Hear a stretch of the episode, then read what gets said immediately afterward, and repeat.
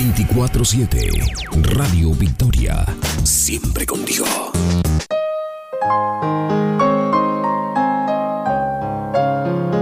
La iglesia local en El Paso le invita a que escuche su programa El Evangelio de Vida.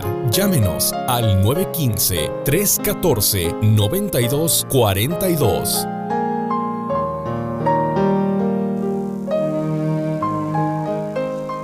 Hermanos, pues bienvenidos de nuevo a este programa El Evangelio de Vida. Esta mañana eh, tenemos como expositor a nuestro hermano Antonio Aguirre. Él va a desarrollar una palabra de revelación, una palabra para estos tiempos, una palabra de advertencia y una palabra de vida, porque este es nuestro enfoque, el Evangelio de la vida. No predicamos, no queremos predicar muerte, no queremos predicar condenación, queremos predicar la palabra de vida. Nuestro hermano Antonio Aguirre, también tenemos en los teléfonos para comunión o para que oren junto con nuestros hermanos. El, el teléfono de nuestro hermano Víctor Lascano, que es el 314-9242 con la clave 915. Y con 915 también tenemos a nuestra hermana Ceci en el 245-5836. Tenemos todavía eh, las versiones de cobro, tenemos, nos han llegado más y están disponibles sin ningún costo. Así que es muy buen tiempo para empezar a escudriñar las escrituras con el enfoque de la vida. Adelante, Tony. Buenos días. Buenos días, Pedro. Buenos días, estimados radioescuchas. Vamos a dar continuidad al estudio Vida de Apocalipsis. En este segmento, el día de hoy, vamos a hablar sobre la iglesia en Pérgamo y en Tiatira. Si ustedes han de recordar, en el segmento anterior hablamos de la iglesia en Éfeso y en Esmirna.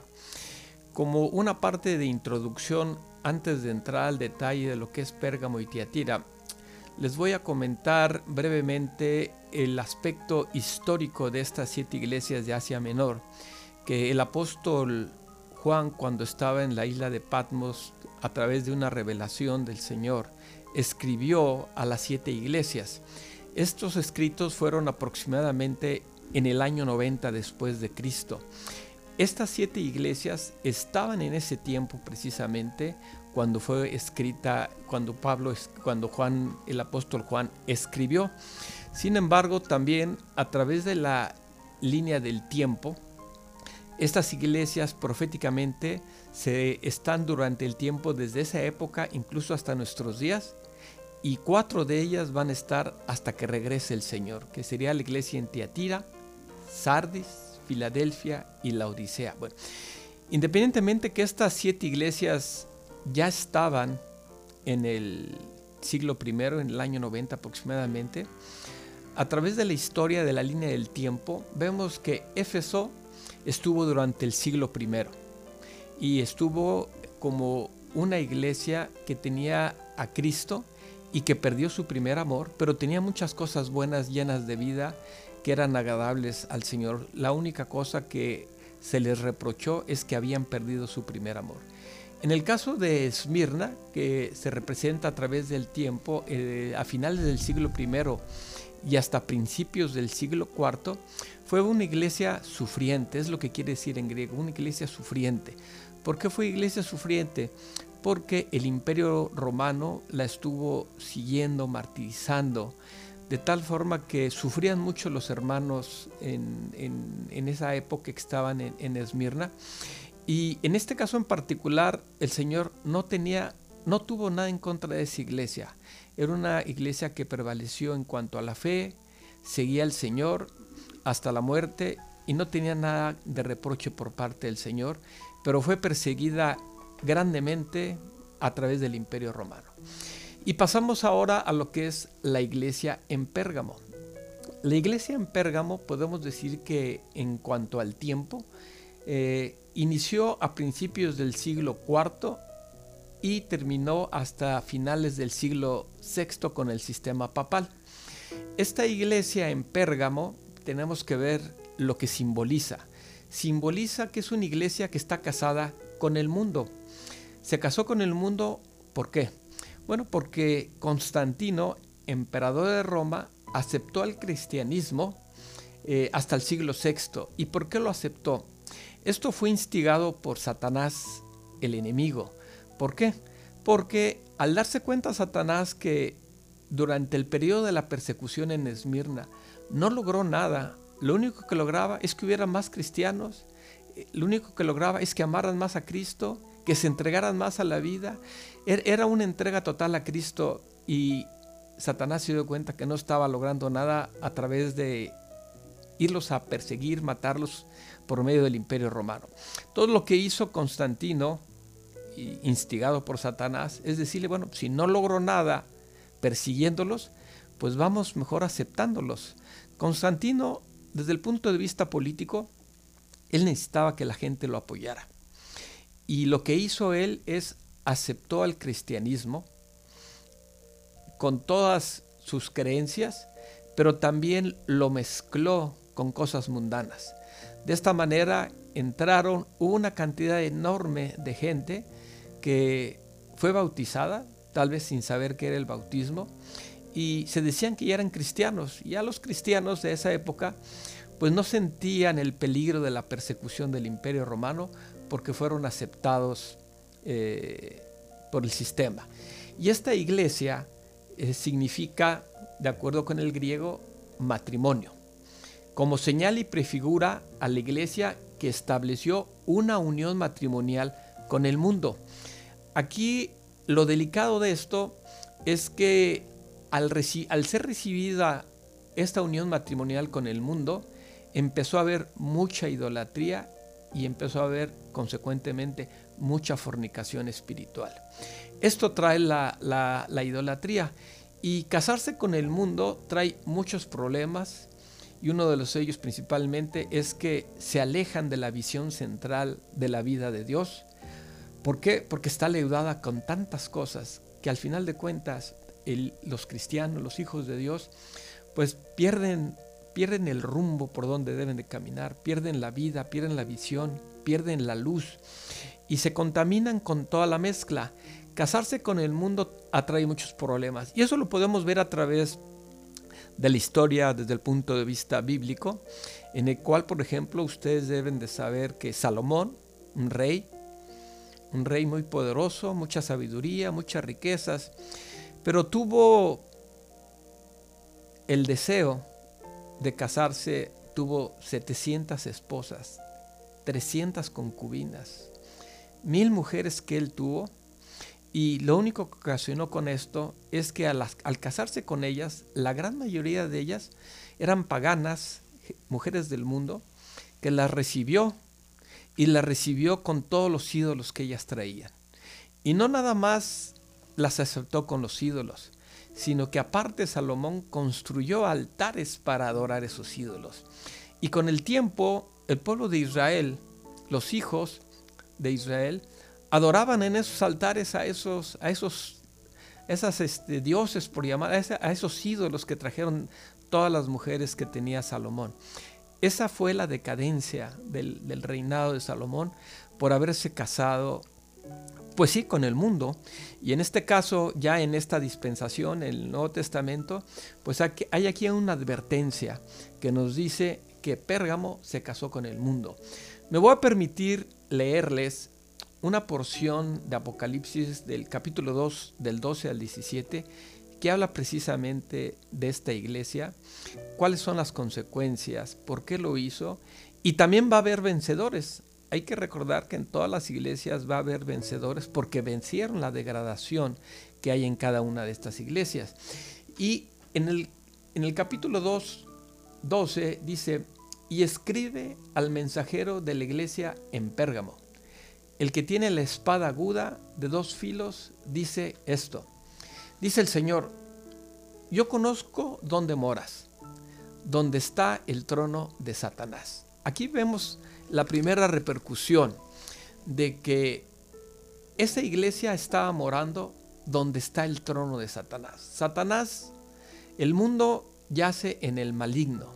El Satanás, él controla el mundo, el mundo le pertenece Y la iglesia ahí es donde mora, ahí se lo está diciendo el Señor. Yo conozco dónde moras, en donde está el trono de Satanás. Imagínense dónde está, en una situación bastante delicada, complicada, que el único que sucede es desviar la atención de los hijos de Dios para que se centren en su plan eterno, en recibir y vivir la vida en una experiencia genuina para llegar a ser vencedores y puedan llegar a construir el templo de Dios y finalmente la, la, nueva Jerusalén.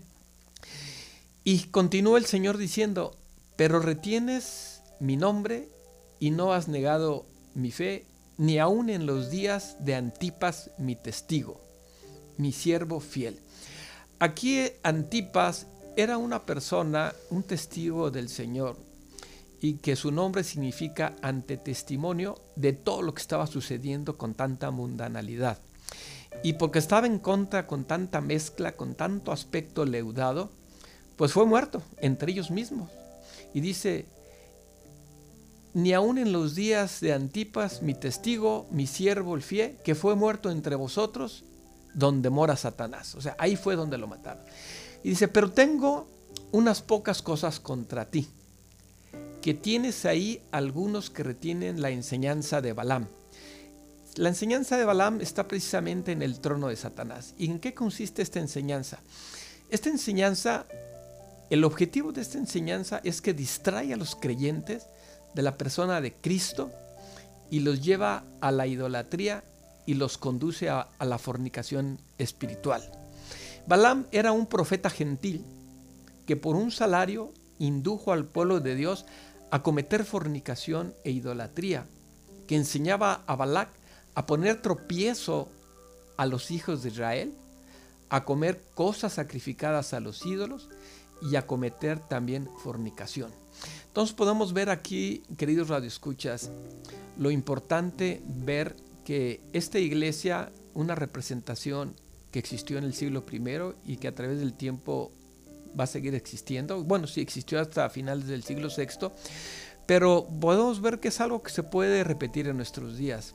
Es tan fácil leudar las cosas que vamos ahorita más adelante, cómo es que se están leudando tantas cosas y que aparentemente son buenas a los ojos del, del hombre, del ser humano, pero que esa sutileza del enemigo de Dios, de estar combinando cosas mundanas y paganas con la doctrina pura, cosas celestiales de nuestro Señor Jesucristo, hace que se desvíen del punto central del objetivo de nuestra vida.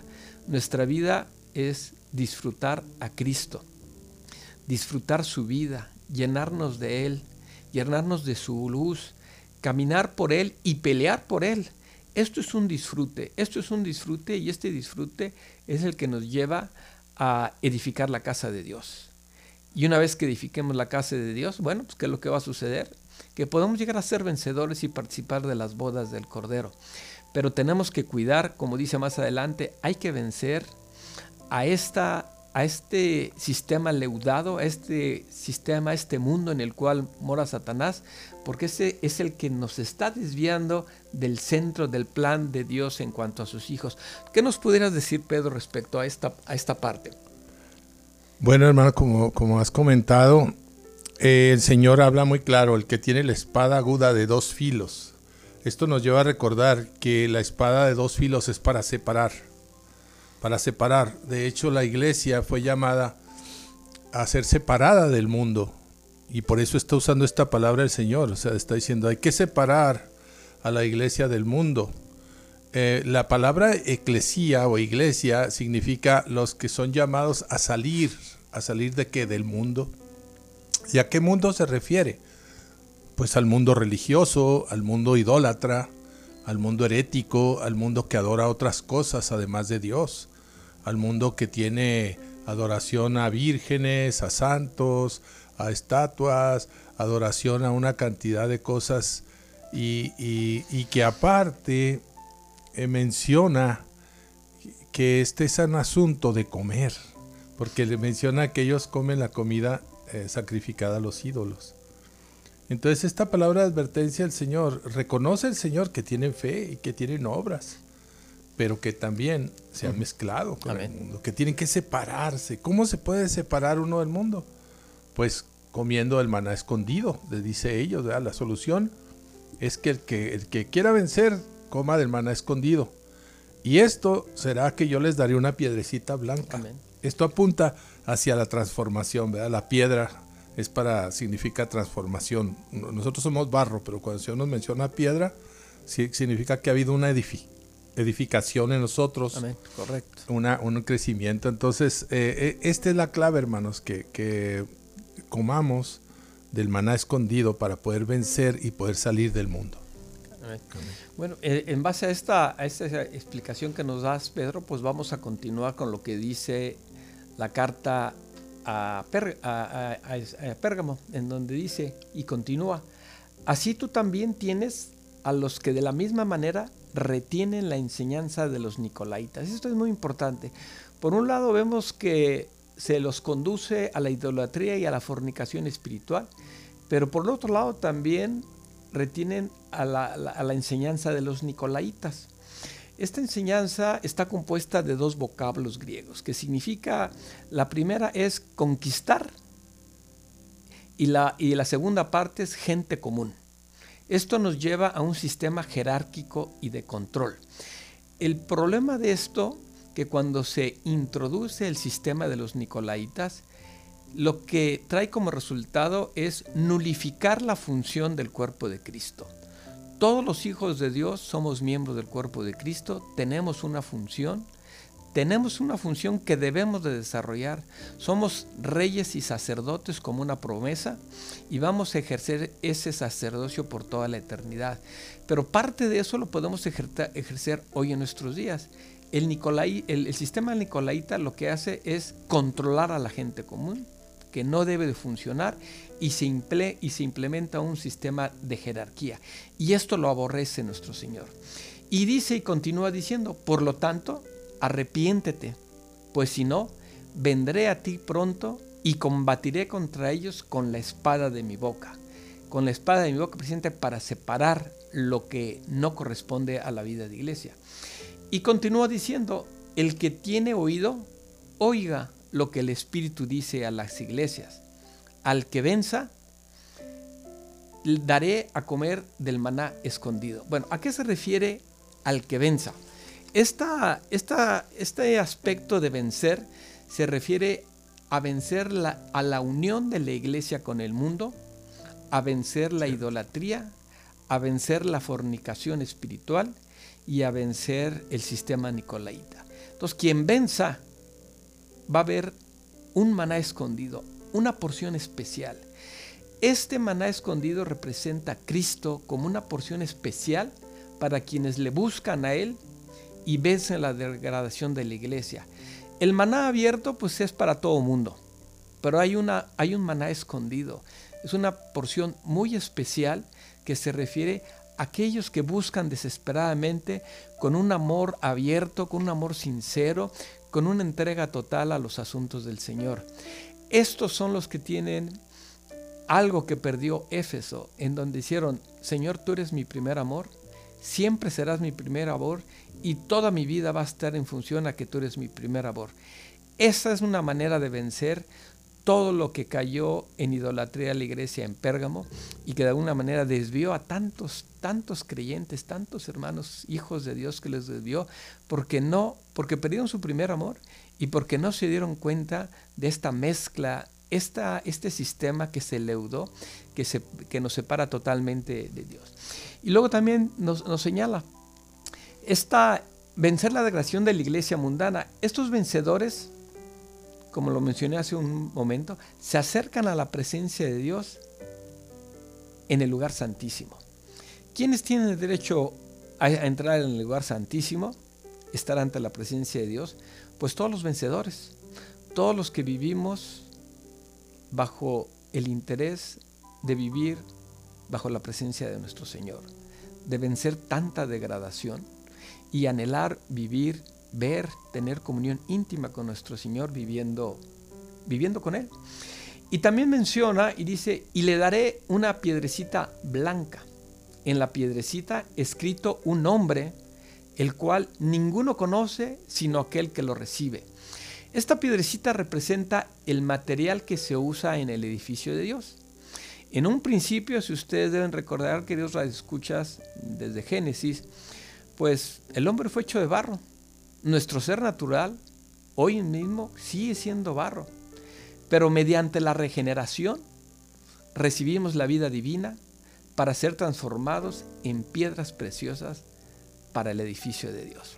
Todo aquí la regeneración es bien importante, porque a nosotros, cuando se nos predicó el Evangelio y recibimos a nuestro Señor Jesucristo en nuestro ser, en nuestro espíritu, en ese momento fuimos regenerados. La vida divina entró en nosotros y ahí es donde entra un proceso de transformación de ser barro a ser una piedra preciosa. Hay que recordar que los materiales de la Nueva Jerusalén son piedras preciosas. ¿Y quiénes son esos materiales? Pues los hijos de Dios. Nosotros somos esos materiales. Pero tenemos que ser transformados en esas piedras para poder estar unidos en formar la morada eterna de Dios. No podemos ser la morada eterna de Dios como barro. Tenemos que ser transformada en piedras preciosas. La iglesia en Pérgamo es una prefigura a la iglesia que estableció una unión matrimonial con el mundo y llegó a ser una torre alta y fortificada, la cual equivale al gran árbol profetizado por el Señor en la parábola de la semilla de mostaza, que creció tanto, un crecimiento tanto, que es lo que nosotros vemos a través del cristianismo, pero que no estamos dando fruto para nuestro Señor. Y también representa la parábola de la, de la levadura en tres medidas de flor de harina. Y esto lo podemos ver en Mateo 13:33. Dice, el reino de los cielos es semejante a la levadura que una mujer tomó y escondió en tres medidas de harina hasta que fue leudado todo. ¿Y qué es la levadura? Bueno, la levadura podemos decir que son prácticas paganas, herejías, perversidades, las cuales las mezcló con las enseñanzas de Cristo. La, de, la levadura, que Dios radio escuchas, representa todo lo pecaminoso, todo lo mundano, todo lo maligno, todo lo satánico, lo demoníaco y lo diabólico.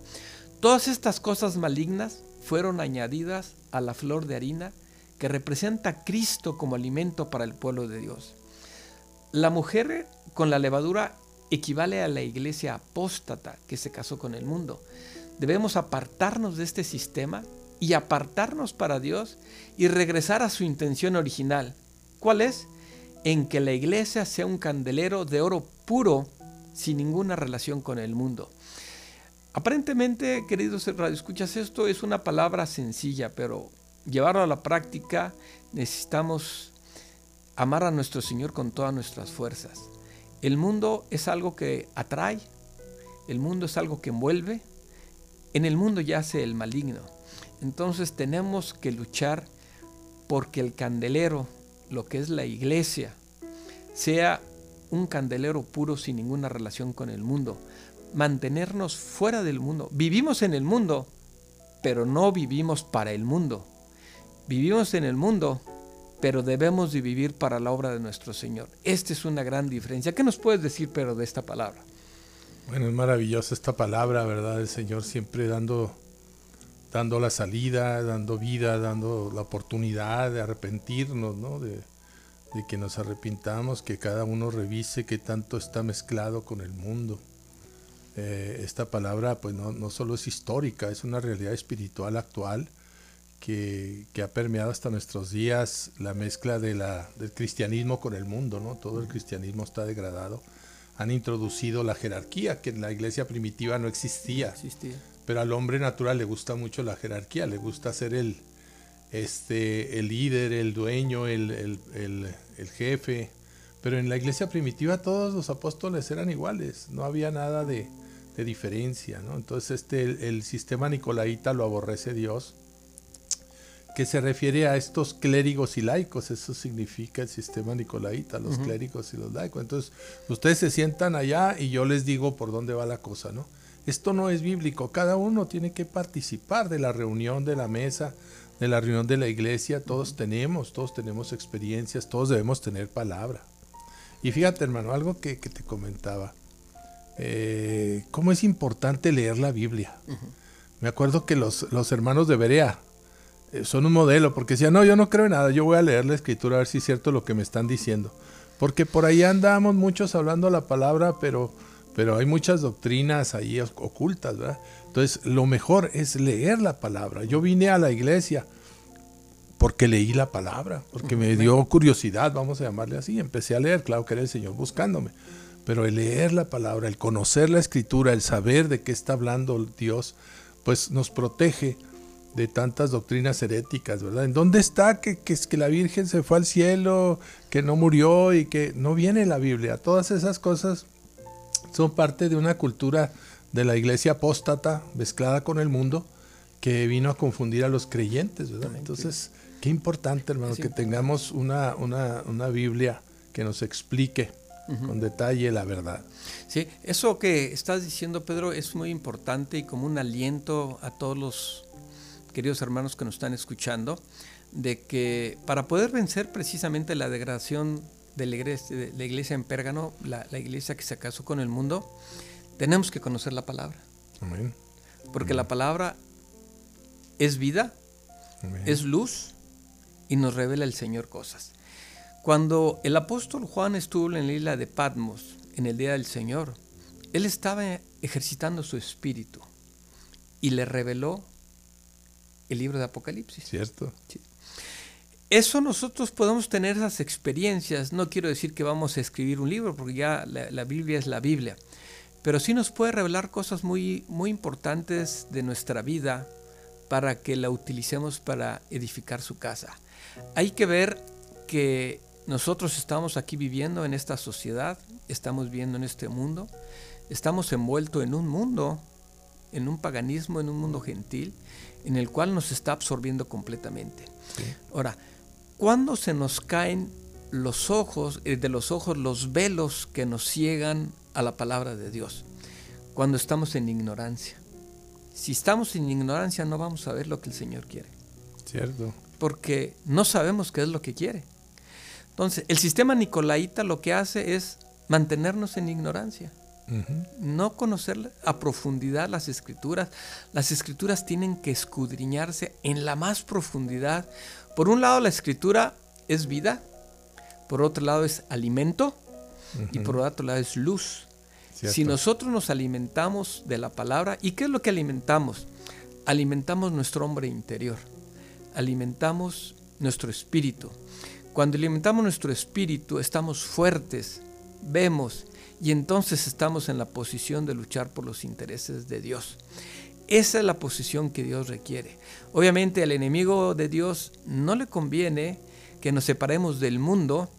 ¿Por qué? Porque separados del mundo nos vamos a entrar lo que es en el plan eterno de Dios y vamos a cumplir el plan original de Dios en que el candelero, la iglesia sea puro, sea celestial, sea sin mancha y cumple su propósito para toda la, eternidad. Si no leemos la palabra, si no nos alimentamos, va a ser muy fácil que nos mezclemos con el mundo. Cierto. Porque no tenemos una visión, no tenemos la fuerza. A veces yo creo que todos hemos tenido la experiencia que sabemos por dónde debemos de caminar. Pero ¿saben por qué no caminamos? Porque no tenemos la fuerza. Cuando el pueblo de Israel iba a salir de Egipto, tuvieron que comer el cordero para tomar fuerzas, porque uh -huh. iba a ser un andar largo. Exacto. Ese andar es el que nosotros tenemos en este mundo. A uh -huh. veces estamos en el desierto, cruzamos el río, pero si no nos alimentamos de la palabra, vamos a estar vagando en el desierto toda nuestra vida. Y qué triste es que teniendo las riquezas de la palabra no aprovechemos eso. Entonces, desafortunadamente, estimados radioescuchas, se nos acabó el tiempo. Hubiéramos querido tocar también la iglesia en Tiatira, no la tocamos, pero creo que sí fue muy bueno tocar todos estos detalles de la iglesia en Pérgamo para que uh -huh. conozcamos cuáles son las consecuencias de, de no impedir que nos mezclemos con el mundo a través de esta unión matrimonial. Tenemos la visión, tenemos la vida y sobre todo tenemos la palabra de Dios escrita que podemos estar muy accesible a ella y esa Biblia, esa palabra de Dios que es vida, que es Dios mismo, nos va a abrir el entendimiento, la visión, el disfrute y el gozo e incrementar el amor hacia nuestro Señor. Nos despedimos con esta. ¿Alguna palabra de despedirnos, Pedro? Bueno, hermano, sí, eh, nomás como conclusión, aquí lo que decías tú, el asunto, eh, el secreto está en comer. En lo que comemos es lo que nos produce enfermedad o produce sanidad, ¿verdad? El Señor en Juan 6:57 dijo, eh, las palabras que yo les he hablado son espíritu y son vida. Pero también en Juan dice, dice, en él estaba la vida y la vida era la luz de los hombres. Entonces, si queremos tener luz, si queremos tener revelación, necesitamos ir a la palabra, comer la palabra y como decías tú, ahí nos viene la luz, nos viene el entendimiento de cuál es la voluntad de Dios. Y la voluntad de Dios es edificarnos, llenarnos de las riquezas de Cristo y salir de todas las otras cosas para que sea Cristo más nada. Solo Cristo tiene que quedar. Y llegar a ser una piedra preciosa. Aleluya, amén. Nos despedimos hasta la próxima, queridos radioescuchas. Amén.